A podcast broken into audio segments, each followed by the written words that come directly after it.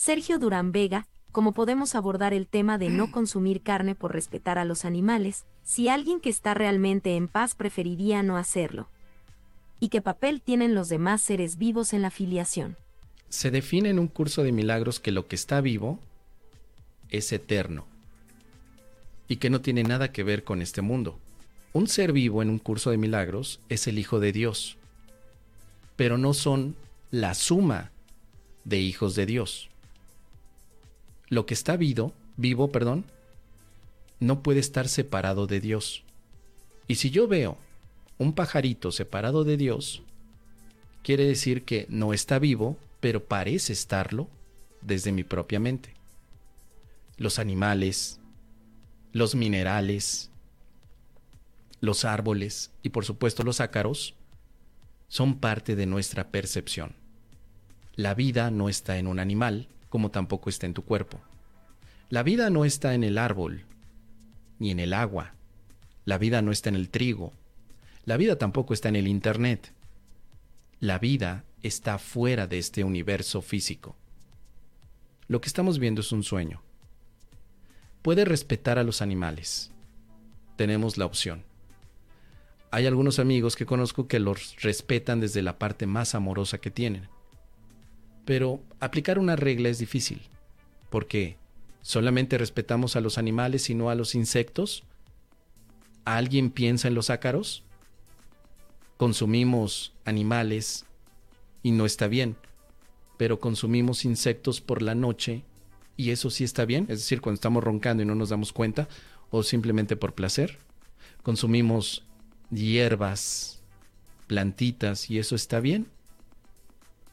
Tal vez el tema tiene más que ver con la moral y la ética que con la espiritualidad, querido Sergio Durán. Tal vez. Así que, ¿cómo podemos abordar el tema? Todo depende hacia dónde te diriges. No puedes abordar un tren si no sabes a dónde vas. No puedes abordar un automóvil o un Uber si no sabes a dónde vas. ¿A dónde quieres llegar primeramente, querido Sergio? ¿Quieres llegar a la paz? Abórdalo desde una visión totalmente empática. ¿Quieres llegar al conflicto y a la guerra? Abórdalo como si fuera una idiosincrasia. Es decir, solo lo que yo pienso está bien y si yo digo que comer animales es incorrecto, tú tienes que estar de acuerdo conmigo o si no ya no somos amigos. Pues sí, yo tengo amigos que comen carne, incluyéndome, y amigos que no lo comen. Y los que no comen carne pueden ser mis amigos y yo puedo ser sus amigos porque nos damos la oportunidad de hablar sobre más temas y no tratarnos de convencer mutuamente de ese significado. Tú tienes la preferencia, por supuesto, siempre. Si para ti es significativo, adelante. Pero en un curso de milagros no hay una indicación. No la hay. Eh, este tema lo hemos revisado sobre la saga de de la filiación. Creo que hicimos una saga, querido Sergio.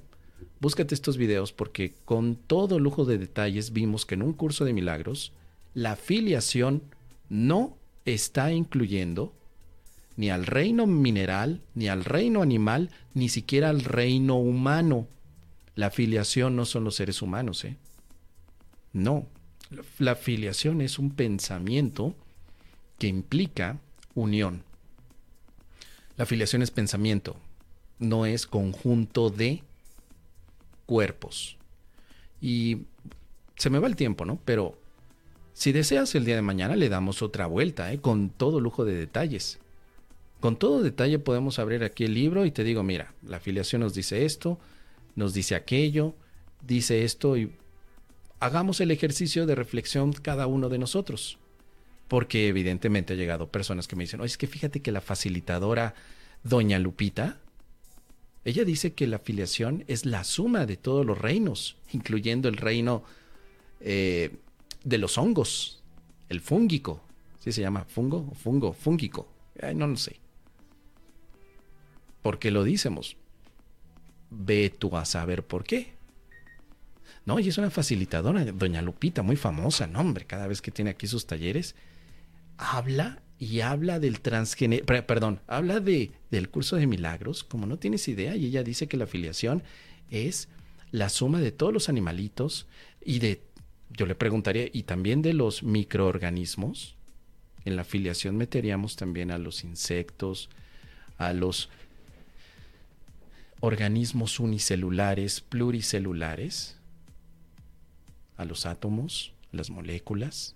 O sea, entonces la afiliación es todo lo que vemos en este universo, pero que no la afiliación es un pensamiento, no una realidad. En, en fin, toda esa disertación la hemos hecho, querido Sergio.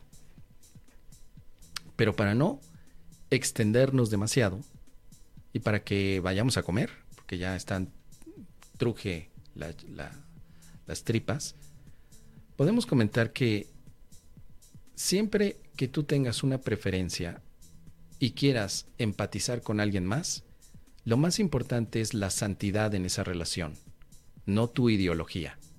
La santidad representa que no ves a tu hermano como un cuerpo que consume cuerpos, sino lo ves como el Hijo de Dios que está más allá de los cuerpos que podrías percibir. Fíjate qué interesante esto, ¿eh? En una relación santa no importa que un cuerpo coma a otro cuerpo, en una relación santa. En una relación especial sí, porque la base son los cuerpos. Si tú estás practicando un curso de milagros, es más importante tu relación santa que tu ideología ante las preferencias que tengas. Que son respetables, ¿eh, querido Sergio? Es respetable. Si tú decides no comer o respetar a los animales, está muy bien. Claro, qué bueno, pero que eso no sea un motivo para separarte de tus hermanos. Así que es muy interesante este, esta pregunta que haces. ¿Qué papel tienen los demás seres vivos en la afiliación? Pero hay que entender, ya solamente para cerrar, ser vivo en un curso de milagros no es algo que está en este mundo ni en este planeta, ni en los demás planetas. Ser vivo es el Hijo de Dios espiritual. O sea, el ser vivo es espíritu puro, nada más. No tiene cuerpo. Lo que vemos como cuerpo no es vida, solamente es movimiento. Ay, güey, está buena esa idea. Solo porque algo se mueve, ¿crees que está vivo? ¿Qué es lo que define la vida? Fíjate muy bien, ¿eh? Porque yo puedo decir, el firulais está vivo porque se mueve. Ajá. Si yo aviento una roca, se está moviendo. ¿Está viva también? No, Mos, esa ya no está viva. Ah, entonces, ¿a qué le llamas vida? Te dejo esa tarea, querido Sergio. ¿A qué le llamas vida? Y empieza a cuestionarte este tipo de aspectos. ¿Llamo vida a esa persona que se mueve? Bueno, pero puedo tomar una roca y también la puedo hacer mover. Y quizá no está viva. ¿A qué le llamas vida? ¿A la conciencia? Saber que eres tú el que te se está preguntando entonces tal vez tú estás vivo, pero los demás, ¿cómo podrías saber que son conscientes y que se hacen preguntas también? O sea, el tema, si le vamos a empezar a rascar al tema, hay más preguntas que respuestas, querido Sergio Durán. ¿Qué es lo que define la vida? ¿Qué es exactamente? El curso tiene una respuesta, ¿eh? La vida no está en este mundo, así de simple. Pero antes de llegar a ese punto, ¿tú a qué le llamas vida? un escarabajo que se, que se va moviendo, es decir, que está vivo. Tú podrías poner a un escarabajo que se mueva colocando instrumentos eléctricos dentro del escarabajo. ¿Está vivo? ¿Un robot? Míralo nada más. Hay robots que tienen cara humana. Es más, no se diga, y ahí te va esto, querido Sergio, otra bomba, ¿eh? Últimamente están haciendo robots con forma de perrito. Para ello puedes ir a la página de Boston Dynamics o Dynamics, Boston Dynamics. Verás robots con forma de perro. Se mueven. ¿Tienen vida? Tú dirás, no tienen vida. Pero si yo me acerco a darle una patada a ese perro robótico y considerando que a ti te gusta respetar a los animales, dime una cosa, ¿te sentirías ofendido? ¿Sabes qué? Probablemente sí. Probablemente sí. Haz el experimento mental. Mírame a mí, pateando a un robot con cara de perro. Pateándolo yo. ¿Te sientes ofendido? ¿Por qué? ¿No le estoy respetando? Porque si es una máquina. Ah, ¿te das cuenta cómo juega nuestra percepción? ¿Te das cuenta cómo el ego cachondón empieza a jugar con estas ideas? Te lo dejo de tarea, piénsalo muy bien, porque tiene que ver, por supuesto, con el tema de la afiliación. La afiliación no son las caras ni las imágenes, no. La afiliación es una idea, un pensamiento. No son cuerpos en movimiento o cuerpos que están detenidos, para nada. Vámonos, queridos milagronautas, porque ya me dio hambre tanto pensar. O quizá no debería de pensar, quién sabe. Mañana nos vemos. Chao.